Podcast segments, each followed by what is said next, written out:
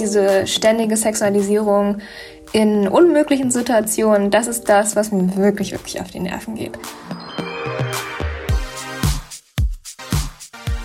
Wütend wird sie vor allem, sagt die Journalistin und Moderatorin Nile, wenn sie darüber nachdenkt, wie ostasiatische Frauen in Filmen und in Serien oft dargestellt werden. Und deswegen starten wir diese Folge Querfragen mal mit einer kleinen Runde Kopfkino. An wen denkt ihr denn so, wenn ihr an ostasiatische Frauen im Hollywood-Kino denkt? Mir gegenüber sitzt jetzt Raphael. Raphael, an wen hast du denn jetzt gerade gedacht? Hallo Sophie. Also, wenn ich nachdenke, kommt bei mir als allererstes Lucy Lou in den Kopf. Und zwar in ihrer Rolle in Drei Engel für Charlie, weil es war so die erste ostasiatische Frau, die ich in einem äh, Kinofilm gesehen habe, tatsächlich. Und da hat sie so eine kämpferische, bisschen kaltblütige Frau gespielt, die auch weiß, mit ihren Reizen sozusagen ihre Ziele zu erfüllen. Ich glaube, dass da ganz viele Leute gerade dran gedacht haben. Ähm, ich auch. Und das ist tatsächlich ein Problem, weil das sind ja ziemlich krasse Klischees, an die wir da denken. Und über die wollen wir heute mal ein bisschen intensiver sprechen. Und zwar mit Nile, die heute bei uns im Podcast zu Gast ist. Nie ist Moderatorin und Journalistin aus Leipzig. Und ihr könntet sie eigentlich auch schon kennen. Ja, weil Nie schreibt für uns eine regelmäßige Kolumne, die heißt The Female Gaze, die sich mit Popkultur auseinandersetzt und zwar immer aus einer sowohl feministischen als auch antirassistischen Perspektive. Und Nie hat für uns mal eine Folge geschrieben, in der sie sich genau damit auseinandergesetzt hat, ähm, nämlich wie wütend es sie macht, dass ostasiatische Frauen in Medien immer in so ganz bestimmten Stereotypen dargestellt werden. Das vertiefen wir heute nochmal und ich freue mich sehr, dass Nie jetzt äh, bei uns ist, zumindest über Skype. Heißes Wasser und ein paar Gramm guter Tee. So einfach kann man sich etwas Gutes tun. Und Gutes tun, das bedeutet für die Tees bei Naturland und GEPA auch, andere gut zu behandeln. Schon seit über 30 Jahren entwickeln der Ökoverband Naturland und die Fairhandelsorganisation GEPA den ökologisch-sozialen Teeanbau in Indien. Der Tee ist nicht nur ökologisch angebaut und ausgezeichnet im Geschmack, er ist auch unter fairen Bedingungen entstanden. Es geht um soziale Verantwortung und um gute Arbeitsbedingungen beim Anbau und darum, dass es den Produzentinnen und Pflückerinnen gut geht und sie fair bezahlt werden. Ausführliche Infos und Videos zu der Kooperation findet ihr unter dem Hashtag Wir leben Naturland auf naturland.de und unter Time for Fair Tea bei gepa.de. Und unter gepa-shop.de slash naturland bekommt ihr mit dem Code GEPA-Tee-Naturland 5% Rabatt auf ausgewählte Teesorten. Für einen richtig guten Tee. Ökologisch, sozial und fair. Ja, hallo liebe Nie, schön, dass du hier bei uns bist. Ja, hey, danke für die Einladung. Wann hast du dich dann das letzte Mal so richtig drüber geärgert, wie ostasiatische Frauen in einem westlichen Medium dargestellt wurden? Hast du da ein Beispiel, das dir noch besonders präsent ist? Also was mir besonders im Kopf ist, ist, als ich ähm, 2018 gerade in den USA studiert habe und da fantastische Tierwesen ähm, den zweiten Teil von dem Harry Potter Spin-off mhm. im Kino geschaut habe und der Film war sowieso schon ziemlich lang und ich dachte so, oh mein Gott, der erste war eigentlich voll nett, warum ist dieser Film so komisch? Und dann kam Nagini, die einzig ostasiatische Frau überhaupt in diesem sowieso sehr weißen Cast auf dem Bildschirm und ähm, ja, man hat es schon so ein bisschen im Trailer angedeutet bekommen, aber im Film hat man es dann noch viel mehr gesehen. Es war ja ähm, die Frau im Film, die halt äh, sich in eine Schlange verwandeln kann aufgrund eines ja so Blutfluchs. Und später, also wenn man ja Harry Potter kennt, weiß man auch, dass Nagini die Schlange wird, die Dienerin von Lord Voldemort, dem dunklen Lord. Und ähm, das heißt also, dass die ostasiatische Frau dann nicht mal mehr ein Mensch ist, sondern nur noch ein Haustier, nur noch eine Dienerin von einem Faschisten im Endeffekt. Und dann wird sie ganz zum Schluss ja sogar geköpft.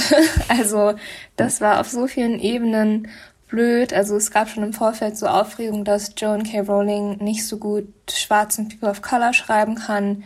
Mhm. Aber dass sie halt dann auch noch alle Klischees da reingepackt hat. Da saß ich echt so im Kinosessel und dachte, oh mein Gott, was ist das hier gerade? Du hast ja gerade schon gesagt, verschiedene ähm, Klischees, die sie da reingepackt hat. Vielleicht dröseln wir das ein bisschen auf. Was sind denn da so die Klischees und Stereotype, denen du immer wieder begegnest?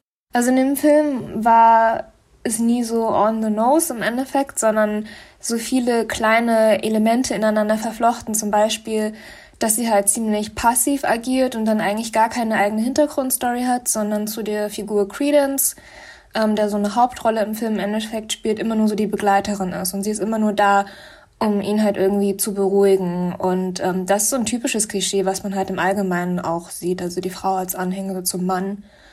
Und zum Schluss dann, also das war ja dann nicht mehr im Film, sondern in den Harry Potter Büchern und Filmen, dass sie diese Schlange ist und dann geköpft wird. Also am Anfang dachte man sich vielleicht, okay, das ist einfach nur ein Tier, was getötet werden muss. So war es für mich zumindest die ganze Zeit, als ich Harry Potter kannte. Und dann hat sich aber herausgestellt, ah, nee, Nagini ist eine asiatische Frau. Und dass die geköpft wird, das ist ja an sich schon mal wie so ein Mord an einer Person.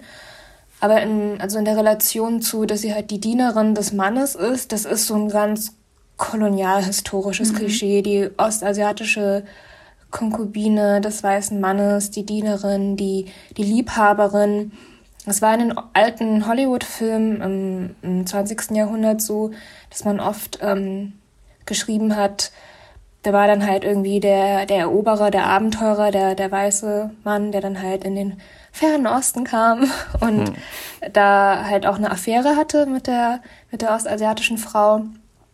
Und irgendwann musste der natürlich zurück. Vielleicht hatte der sogar auch Familie und Kinder. Und dann haben die das oft so geschrieben, dass dann die Frau keinen Sinn mehr in ihrem Leben gesehen hat und sich dann umgebracht hat. Und das habe ich dann so ein bisschen bei der Tötung von Nagini gesehen. Also sie hat sich jetzt nicht selber getötet als Schlange, aber sie mhm. wurde ja getötet, so wie in Relation zum Mann. Also es, es ergibt keinen Sinn mehr und dann, also man, man ist immer nur halt in Verbindung zu dem Mann, zu dem Herrscher sozusagen da. Und wenn das dann rum ist, also Voldemort auch besiegt, Schlange auch tot, das ist halt eine Parallele zu, der Mann ist weg und sie bringt sich selber um. Also als hätte man sonst gar kein Recht auf eine Existenz. Also es ist ja sowohl sexistisch als auch rassistisch. Was gibt es da vielleicht auch in der Forschung für Bilder, ähm, die da gezeichnet werden von ostasiatischen Frauen? Auf was kann man die vielleicht auch so ein bisschen verdichten? Das sind eigentlich ähm, zwei große Bilder und ein drittes kleineres Bild. Das erste ist äh, die Fierce Dragon Lady. Mm, das kennt man vor allem auch zum Beispiel aus so Filmen wie Kill Bill oder ähm, äh, Lucy Liu hat mhm. das oft gespielt. Also eine äh, ja sehr taffe asiatische Frau, die ähm, vielleicht auch sogar Kampfkünste kann und ähm, relativ kalt, emotionslos ist, aber gleichzeitig extrem verführerisch, aber auch hinterhältig. Das heißt also, dass sie dich vielleicht äh, mit ihrem sexuellen Wissen so verführt als Mann, aber dann dir halt so das Samurai-Schwert in den Bauch rammt und tötet. Also dieses sexy, aber hinterhältig und kalt und emotionslos. Mhm. Und dann gibt's die zarte Lotusblüte. Das kommt eigentlich am allermeisten in irgendwelchen Varianten vor. Und zwar, dass halt die Frau extrem unterwürfig, aber auch extrem hypersexuell ist. Also auch wie die Dragon Ladies haben die gemeinsam, dass sie ziemlich übersexualisiert sind. Und die ist eigentlich nur zum Bedienen da. Also hat fast gar keinen eigenen Willen, sondern möchte den Mann immer nur beglücken, ist immer willig, ist immer bereit, Sex zu haben. Das äh, sieht man vor allem in Pornos auch. Also mhm und in abgeschwächter Form dann auch in, in anderen Medien. Aber ja, in Pornos ist das halt komplett übertrieben, dieses Bild. Und dann gibt's noch die Tiger Mom. Das ist auch ein Klischee, was es halt gibt, dass so mh, mm, im Allgemeinen asiatische Eltern ja sehr streng sind und das, das ist auch oft der Fall. Aber ähm, mit der Tiger Mom wird es halt so extrem auf die Spitze getrieben, dass sie halt auch kalt, emotionslos ist und ähm, wie die Kinder fast schon so, so triezt und ähm, zu Höchstleistungen antreibt, auch aus einer emotionalen ähm, Entfernung und Kälte raus. Mhm. Wie war das denn für dich damals, als du die Filme vielleicht zum ersten Mal gesehen hast und jetzt nicht so die Hintergründe gekannt hast, als du jetzt zum Beispiel Lucy Lou gesehen hast in Kill Bill? Hat es damals schon irgendwas mit dir gemacht, Lucy Lou so dargestellt zu sehen? Ja, also ähm, Kill Bill finde ich ist sogar noch eine der besseren Filme, also auch genauso mhm. exotisierend, aber wenigstens hat die so ein bisschen Backstory. Ja. Das fand ich immer ganz cool und lange war auch Kill Bill so einer meiner Lieblingsfilme tatsächlich. Ja.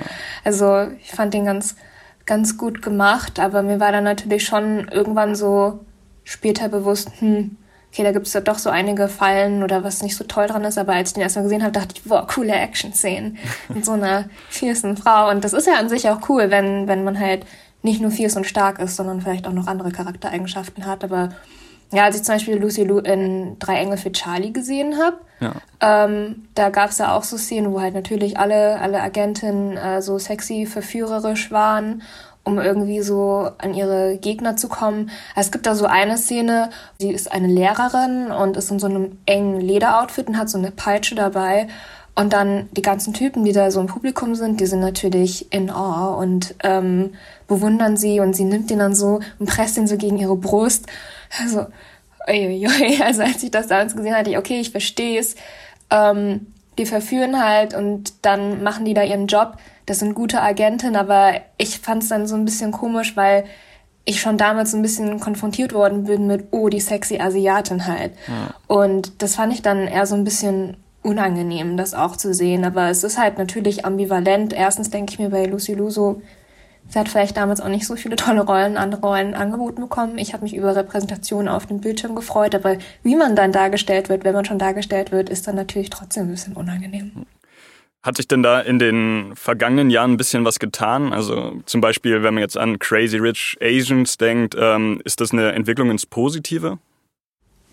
Ja, also ich würde auf jeden Fall sagen, dass zumindest, wenn man auch so auf den US-amerikanischen Markt guckt oder halt, naja, allgemein im englischsprachigen Raum, dass sich da einiges verbessert, denn diverse SchauspielerInnen und Leute, die Drehbücher geschrieben haben und so weiter und so fort, die gab es ja schon immer, aber die haben halt so eher schwieriger so einen Platz am Tisch bekommen. Aber ich glaube, dass sich da halt in den letzten Jahren einfach viel mehr geändert hat, weil man natürlich auch so ein Rassismusbewusstsein bekommen hat, mehr oder weniger. Aber auch, weil, wenn man es einfach so einfach sagen will, Netflix kann das richtig gut, die wissen das halt auch, dass Diversity zieht. Hm. Weil es gibt ja ein Publikum dafür hm. und ja. es gibt Leute, die das halt schauen wollen und nicht jeder ist da so auf Zack um da irgendwie bessere Formate zu kreieren. Aber zum Beispiel Netflix macht das schon relativ gut. Die haben ja auch so eine Seite, die heißt Strong Black Lead.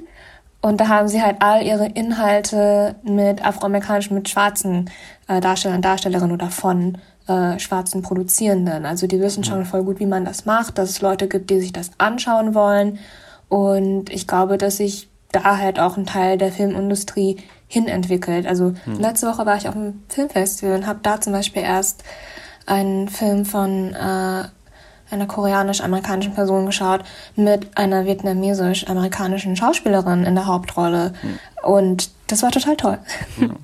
Also wir haben jetzt vor allen Dingen sehr viel über Hollywood-Filme gesprochen. Hm. Wie sieht es denn in Deutschland aus, in deutschen Fernsehen, in deutschen Filmen? Ja, also ich glaube, dass man äh, in der deutschen Fernsehlandschaft auf jeden Fall ein Diversitätsproblem hat, obwohl es hier auch halt wieder so diverse SchauspielerInnen und Produzieren und so weiter gibt.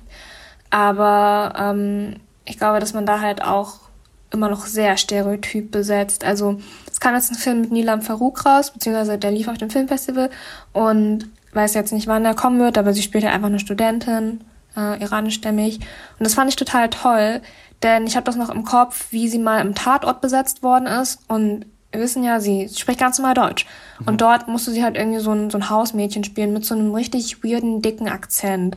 Und ich finde, das ist stellvertretend ganz gut für die Darstellung von halt nicht weißen deutschen Schauspieler, Schauspielerinnen, dass sie halt immer so in so Klischee-Ecken besetzt werden. Also mhm. ich glaube, dass sich schon einiges vielleicht verbessert hat in, im, im Rollenangebot für einige, aber es kommt ja auch darauf an, wo du dann halt, an welchem Punkt du in deiner Karriere bist. Aber dieses, ähm, ja, dann halt immer die Prostituierte hm. oder ähm, an sich die das Zimmermädchen, der Kriminelle, der Dealer, der Clanboss. Also so nicht weiße Rollen sind dann schon noch extrem stereotyp und da kann man viel mehr Fortschritt noch verlangen auch, dass es immer irgendeinen Grund braucht, sozusagen, dass das jetzt kein typisch deutscher Mensch jetzt ist, der da vor einem steht im Fernseher sozusagen. Genau, also ähm, eigentlich gibt's halt ein, zwei gute Beispiele, so beim Tatort äh, mit Sibyl Kekili, sie war da ja einfach eine Kommissarin Und das ist zum Beispiel einfach toll, wenn man halt auch so, so wie es ja auch in der Realität ist. Also hat einen, vielleicht einen migrantischen Hintergrund oder nicht weißen Hintergrund. Das müsste natürlich dann auch im Film funktionieren, dass du halt einfach, du bist halt ein nicht weißer Deutscher, den du da spielst. Das würde ich mir viel, viel mehr wünschen, sowas. Hm. Wir haben jetzt auch viel über westliche Medien, westliche Filme gesprochen, ähm, die ostasiatische Frauen so super sexualisiert darstellen. Ähm, wenn man sich jetzt Animes anschaut und Mangas, ja. dann ist es aber auch sehr, sehr oft der Fall, oder? Genau. Ja, ähm, Sexismus gibt es ja überall. Also ne, so Frauenfeindlichkeit, Misogynie, das ist halt universell, leider. Ähm, und was da aber, also ja, will ich gar nicht abstreiten. Viele Animes sind halt so überkrass uncomfortable. Ja. Aber mh, mm, was man so aus der westlichen Perspektive immer mitdenken muss, ist, wenn halt Frauen auf eine bestimmte Art und Weise da so dargestellt worden sind, dass es halt diesen historischen Background hat, also die Kolonialhistorie, was ich ja meinte mit den ähm, mit der Lotusblüte, die dem, dem weißen Mann, dem Entdecker, Eroberer halt irgendwie so zu Füßen liegt, sowas. Das ist diese Rassismuskomponente, die oben drauf kommt. Also ja, bei ja. den Animes zum Beispiel, das ist Sexismus, auf jeden Fall. Und dann in der westlichen Darstellung ist das Sexismus und Rassismus oben drauf. Hm. Ja. Wie ist es denn? Jetzt haben wir viel über Frauen gesprochen, aber Männer werden ja auch oft auf so eine ganz bestimmte Art und Weise dargestellt. Ähm, wie ist es denn bei denen? Was, was für Attribute werden ähm, asiatischen Männern in Filmen oft zugeschrieben? Genau, also während so dass asiatische Frauen komplett hypersexualisiert werden, ähm, werden die Männer entmaskulinisiert. Also die sind dann oft als Weicheier oder Nerds. Ähm, es gibt ja auch dieses richtig krasse Klischee von, ja, ähm, die Penisse von asiatischen Männern sind total kurz. Also das ist echt bei manchen im, im, im Gedächtnis einfach. Ähm, den sehen wir halt als Nerd, also als technikaffin, als äh, schon mit, mit einem Skillset, äh, was aber halt eher Technisches angeht oder sein Fach angeht. Und ein soziales Skillset ist dann gar nicht großartig da. Also von, vom Aufbau von Freundschaften bis hin zu, ja, überhaupt Beziehungen geht da gar nichts, komplett unbeholfen und ähm, peinlich. Und meistens ist es dann halt so, das ist dann der Witz. Also ja, guck mal, dieser asiatische Nerd, mhm. der hat dann nur seine Computerspiele im Kopf oder sonst was. Aber dann sieht er eine Frau und dann kann er nicht mal zwei gerade Sätze rausbringen, weil so nah ist ihm noch nie eine Frau gekommen. Sowas mhm. gibt's halt oft. Oder halt so den komplett verrückten. Und ich glaube, da ist eine gute Darstellung in, in den Hangover-Filmen ja. ja. von Ken Jeong. Ja. Der hat da doch den gespielt, diesen ja. Gangster. Ja. Du hast ja vorhin auch schon äh, gesagt, dass du manche Szenen anders gesehen hast, als du selber ähm, zunehmend mit Sexismus und Rassismus konfrontiert wurdest. Und Medien prägen uns ja insgesamt total. Also inwieweit wirken sich diese Klischees und diese Stereotype auch ganz konkret auf deinen Alltag und auf dein Leben einfach aus? Also im Allgemeinen ist es so, wenn man immer nur eine stereotype Darstellung von, von Marginalisierten hat, also konkret auch von, von Black People und People of Color oder auch von, von queeren Menschen, ähm, dass es halt ein ganz geringes Identifikationspotenzial natürlich hergibt. Also mhm. man kann sich da in den Filmen nicht wiederfinden. Ähm, und das bedeutet dann auch, also gerade im jungen Alter, so dass du halt, wenn du dich nicht mit was identifizieren kannst, dass du dir noch nicht mehr vorstellen kannst, was du werden kannst oder wie du sein kannst, sozusagen. Mhm. Und ähm, man muss sich gleich auch immer die Frage stellen, was ähm, wird mit uns dann gemacht? Also diese Klischees, das sehen ja dann nicht nur Betroffene, sondern auch, ja, halt eine weiße Mehrheitsgesellschaft im Endeffekt, wenn es um diese rassistischen Stereotype geht. Und dann werden diese Stereotype verinnerlicht und äh, begegnen einem dann vielleicht auch wieder im Alltag. Also das ist natürlich so eine absolute Wechselwirkung. Medien verstärken das, was gesellschaftlich da ist, gesellschaftlich ähm, verbreitet sich das dann aus und dann wird es wieder in Medien aufgenommen. So, das sind ja keine voneinander getrennten Dimensionen.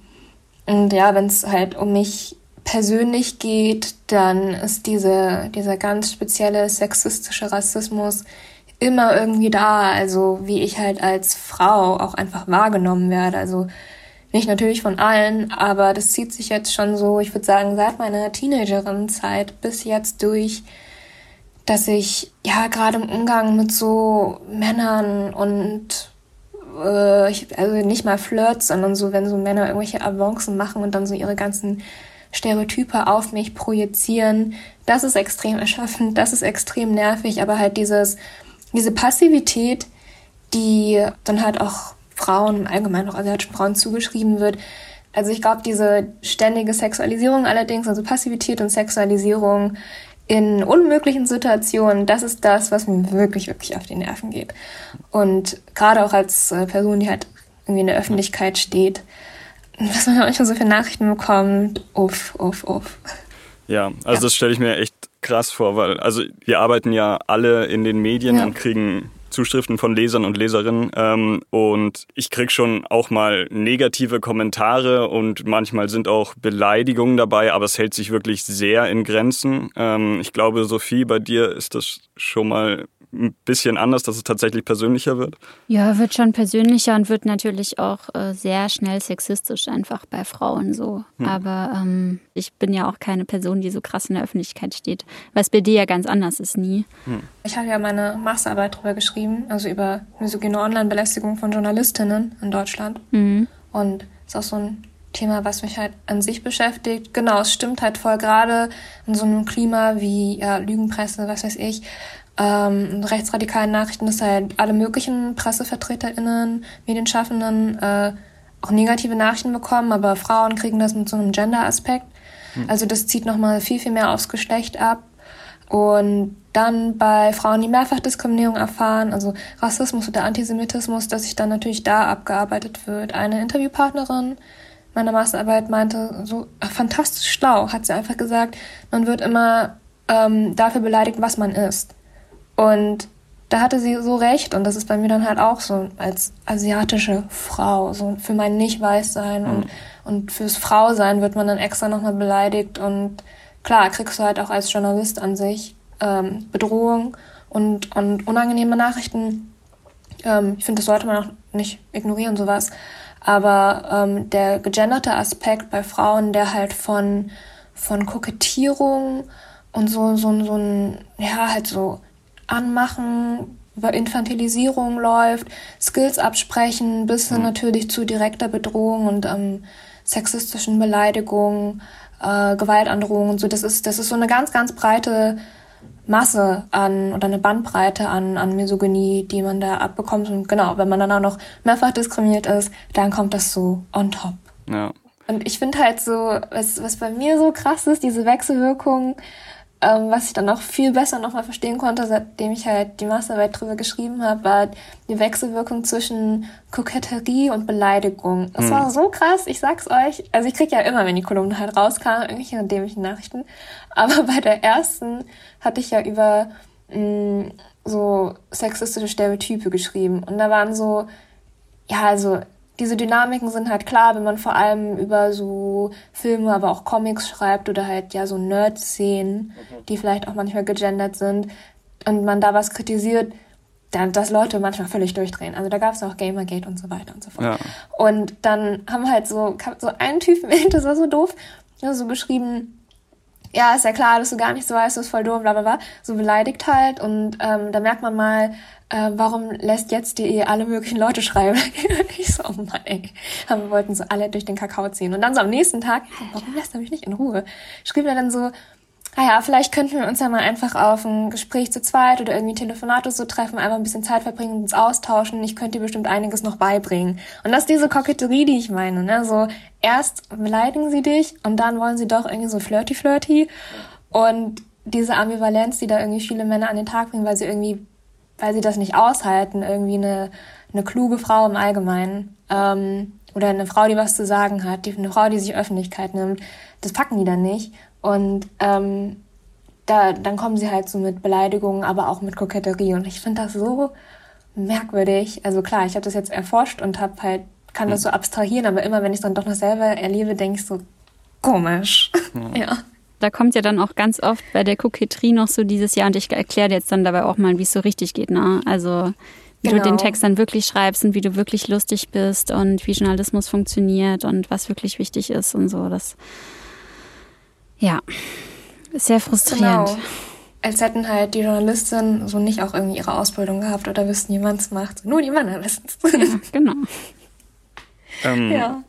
Inwiefern beeinflussen dich denn solche Erfahrungen oder vielleicht auch Erfahrungen, die du im Alltag machst, im Datingleben? Also ich stelle mir das super schwierig vor, dass sich diese Rollenbilder oder diese Stereotype, die durch Film und Fernsehen einfach in die Köpfe kommen, dass sowas das Alltagsleben einfach so sehr erschwert?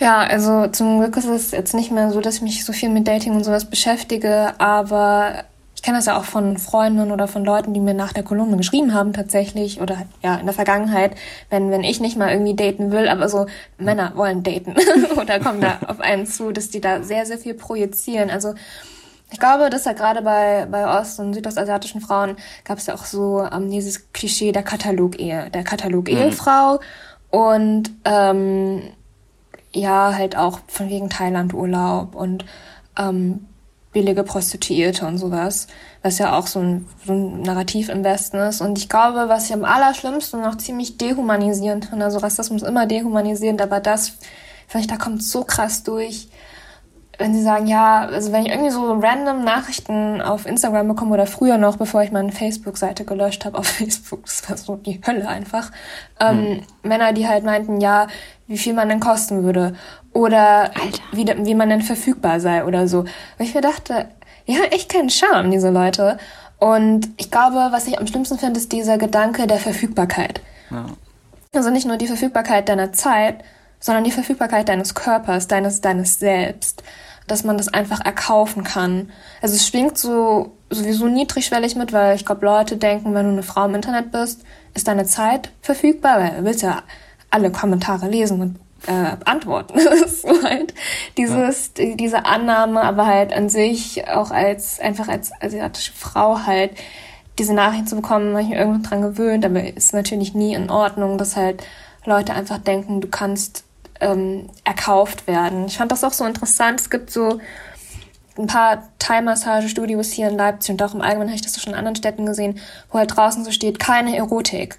Also wir machen nur Massagen, keine Erotik. Ja. Ähm, was ja schon bedeutet, dass Leute halt hingegangen sind mit dem Gedanken, die sind verfügbar. Das, das, das hat was mit Prostitution zu tun, was mit Erkaufen zu tun. Und ich glaube, das finde ich unfassbar krass. Also, dass du so entmenschlicht und so objektifiziert wirst. Ja. Was sagst du den Menschen, die jetzt zu dir sagen, ja Mensch, stell dich doch nicht so an, ist doch toll, wenn Männer dich sexy finden, meine Güte. Ja, Protz. nee, also ich habe das auch schon oft gehört, dass das dann so von weißen Frauen kam, wie ist doch total toll, wenn man so viel männliche Aufmerksamkeit bekommt.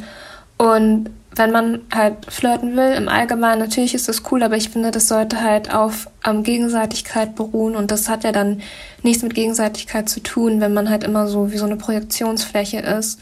Und dieses ist doch toll, wenn du da was bekommst. Ähm, psychologisch ist halt so eine Neidkategorie, die da wieder angewandt wird an, ja, wie die schlauen Asiaten oder die haben doch eh das und sind erfolgreich und bla bla bla. Und dann auch noch die Frauen, die die ganzen Männer kriegen. Sowas. Und da muss man, glaube ich, einfach reflektieren, dass das halt nichts Schönes ist, wenn man derart objektifiziert wird. Also es ist ja nichts schön daran, wenn du halt immer nur wie so eine Sexpuppe angesehen wirst. Und ich glaube, dass man ungewollte Aufmerksamkeit nicht verwechseln darf mit einem guten, auf Gegenseitigkeit beruhenden Flirt. Ähm, was gut getan hat, als ich diesen Text geschrieben habe, und da kamen ja wirklich super viele Nachrichten dann, ähm, die sich bedankt haben und gesagt haben, ja, ich fühle es auch so und konnte es nicht in Worte fassen oder irgend sowas. Ähm, seit dass ich einfach mal so rausschreiben konnte oder aufschreiben konnte, dass es halt einfach belastet, wenn du nicht mehr als, als Person angesehen wirst. Und es gab eine Nachricht, die hat mich so extrem berührt, die kam gleich nur so ein paar Stunden nach Veröffentlichung. Da hat eine Person so ihre Geschichte geschildert und dann halt geschrieben, na gut, aber jetzt ist es halt alles vorbei, sie ist nicht mehr wie so eine, wie so eine Trophäenfreundin, was ich auch schon krass fand, so die mhm. Beschreibung, mhm. ähm, mit ihren, mit ihren ehemaligen Partnern, aber jetzt ist sie halt ähm, mit jemandem, da kann sie sein, wer sie ist. Und das war so ein Stich ins Herz. Ich habe das gelesen und dachte so, oh, okay, ähm, krass. Weil, also wir alle egal ob halt rassifiziert oder nicht, wir wollen ja alle so unser authentisches Ich sein dürfen im Endeffekt und uns nicht verstellen müssen und nicht die ganze Zeit mit der Projektion von anderen leben müssen. Und ich glaube, ich fand das so berührend, als ich schrieb, ich kann einfach nur ich als Person sein bei meinem neuen Partner das, oder bei ihrem Partner halt. Ähm, das ist das, was wir alle ja anstreben. Und wir wollen nicht nur die Klischees sein, die andere von uns im Kopf haben. Und das fand ich krass. Also, ja. Vielleicht können wir noch mal ähm, kurz drüber sprechen, was für, du hast jetzt ja schon so relativ äh, viel erzählt, was ähm, Freundinnen und auch du persönlich, was es für Konsequenzen für euch hat, ganz im, im Alltag einfach, ja, Nachrichten, die man bekommt, ähm, Männer, die einen mhm. total ähm, objektifizieren. Ähm, inwieweit kann man das dann nochmal auf eine höhere gesellschaftliche Ebene heben und sagen, was hat es denn vielleicht auch flächendeckend ähm, bei vielen Frauen oder auch Männern für, für Konsequenzen kann es auch einfach Krankheiten vielleicht auslösen oder ähm, langfristige Belastungen, wenn man einfach dauerhaft zu einem Blick ausgesetzt ist und Anfeindungen ausgesetzt ist. Es ist so, dass halt so noch so ein bisschen unterforscht ist, aber natürlich im englischsprachigen Bereich immer so mehr Forschung schon dazu gab. Und eine Studie, die ich wie immer für Vorbereitung der Kolumne gelesen habe, war echt krass. Da ging es darum, dass diese Objektifizierung wirklich zu mentalen Problemen führen kann. Und genau, also von der Mikroebene auf die Makroebene, man merkt, also ich, ich weiß das unter Freunden und Freundinnen, aber das ist ja dann keine Empirie. Und die mhm. Empirie machen dann die Studien.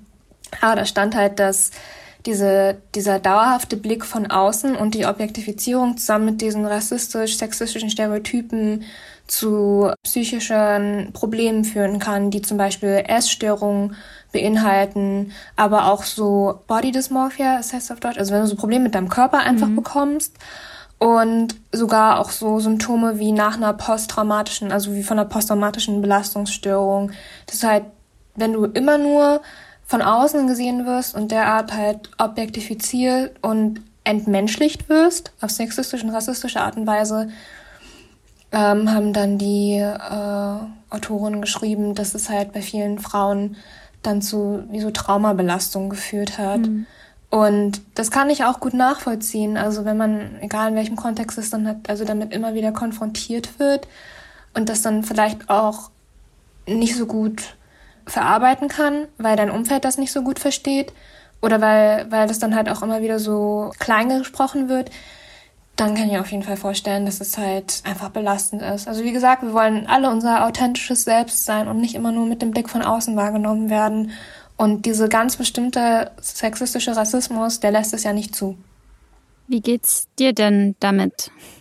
Ich, äh, also ich finde es natürlich total nervig, aber ich glaube, ich konnte das mittlerweile durch Wissenschaft und Auseinandersetzungen relativ gut abstrahieren. Aber es gibt schon noch viele Tage, wo ich mir denke, wow, ich hätte einfach gerne mal so einen Moment, wo nicht irgendwelche random Männer was auf mich drauf projizieren. Und ich finde es manchmal sogar noch schlimmer, natürlich, wenn sowas auf der Straße passiert. Also ich sage immer so, Hate Speech und das, was im Internet abläuft, das ist ja nicht unreal, das ist einfach nur in einem anderen Raum, in einer anderen Dimension des Lebens.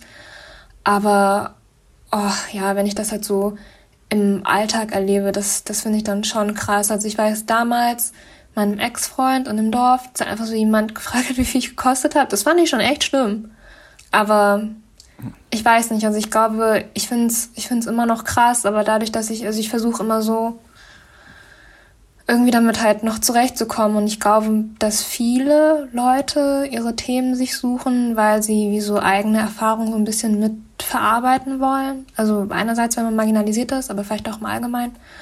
Und dadurch, dass ich da jetzt schon so ein bisschen in einem anderen Punkt bin, hm, versuche ich mich dann auch viel mit Freundinnen so auszutauschen. Und wenn die dann halt an einem Punkt sind, wo sie das halt auch wieder erlebt haben, dann, dann fluchen wir darüber oder dann, dann empowern wir uns und ähm, schöpfen zusammen Kraft, machen uns darüber lustig, irgend sowas, weil ich glaube, wenn man den ganzen Tag dann auch so sich drüber bewusst ne, also ist, wie schlimm das eigentlich ist, dann kommt man leider auch so, dann funktioniert man nicht mehr so gut. Und man muss ja leider funktionieren, oftmals.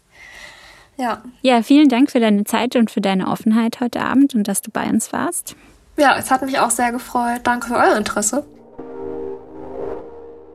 Wenn ihr noch mehr von Nile lesen möchtet, dann empfehlen wir euch hier nochmal die Kolumne, die sie für uns schreibt auf jetzt.de The Female Gaze. Jeden zweiten Dienstag erscheint die. Und ansonsten bedanken wir uns sehr fürs Zuhören. Wie hat euch denn die Folge gefallen? Schreibt uns Kritik, Anregungen oder auch zukünftige Themenwünsche an info@jetzt.de auf Instagram oder auf Facebook. Oder folgt uns auf TikTok, wo wir jetzt ganz neu sind und wo zwei Kolleginnen sehr tollen Content machen. Vielen, vielen Dank fürs Zuhören. Ciao. Tschüss.